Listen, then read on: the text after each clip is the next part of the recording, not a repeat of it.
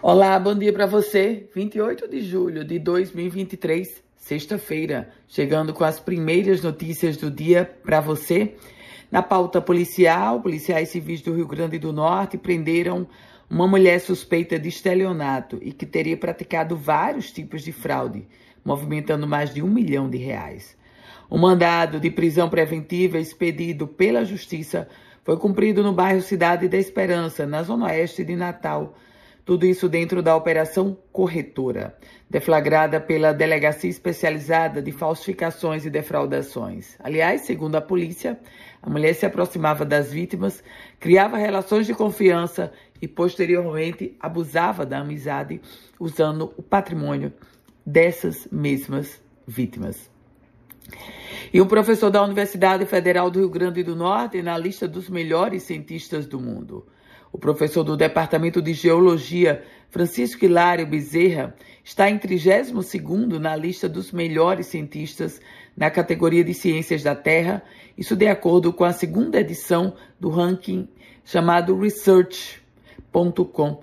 O resultado é baseado em dados consolidados de várias fontes.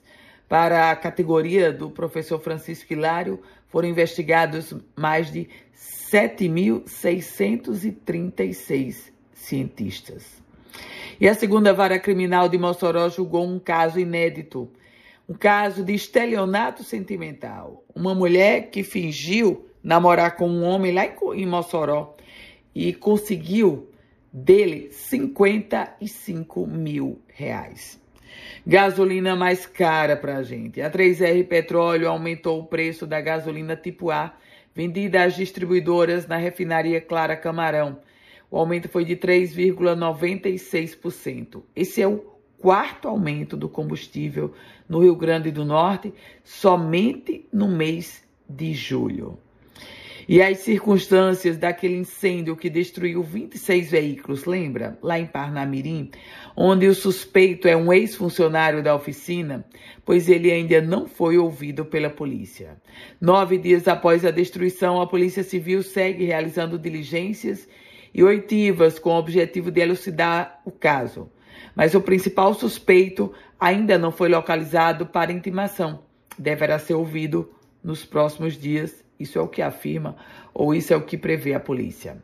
Mais de 18, mais de 18 mil carteiras de identidade solicitadas aguardam retirada nas centrais do cidadão do Rio Grande do Norte.